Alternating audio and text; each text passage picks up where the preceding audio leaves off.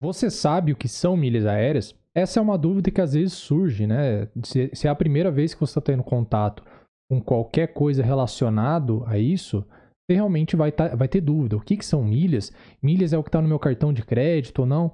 Enfim, estou aqui para te ensinar. Basicamente, quando a gente fala em milhas aéreas, é mais comum quando a gente se refere a pontos nos programas de fidelidade das companhias aéreas. Ou seja, pegue aí a Gol, né, por exemplo. A Gol tem o seu programa de fidelidade Smiles. Então, então, se você tem pontos na Smiles, que é esse programa de fidelidade da Gol, você tem milhas aéreas da Gol, da Smiles, entendeu?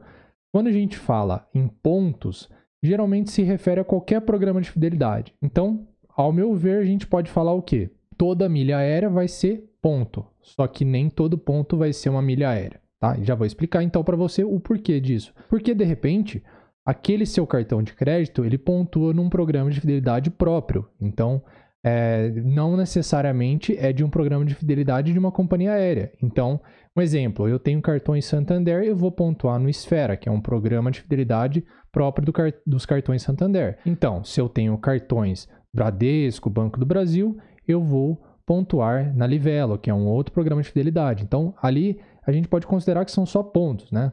Tá bom? Então, ali a gente não vai é, chamar comumente ali de milhas aéreas. É muito fácil. Você simplesmente transfere esses pontos ali do seu cartão de crédito para algum programa de fidelidade dessas companhias aéreas. Pronto. A partir dali você já consegue então emitir passagens utilizando aquelas milhas aéreas cada programa de fidelidade de cada companhia aérea. Bom, espero ter ajudado. Fique com Deus aí, um grande abraço.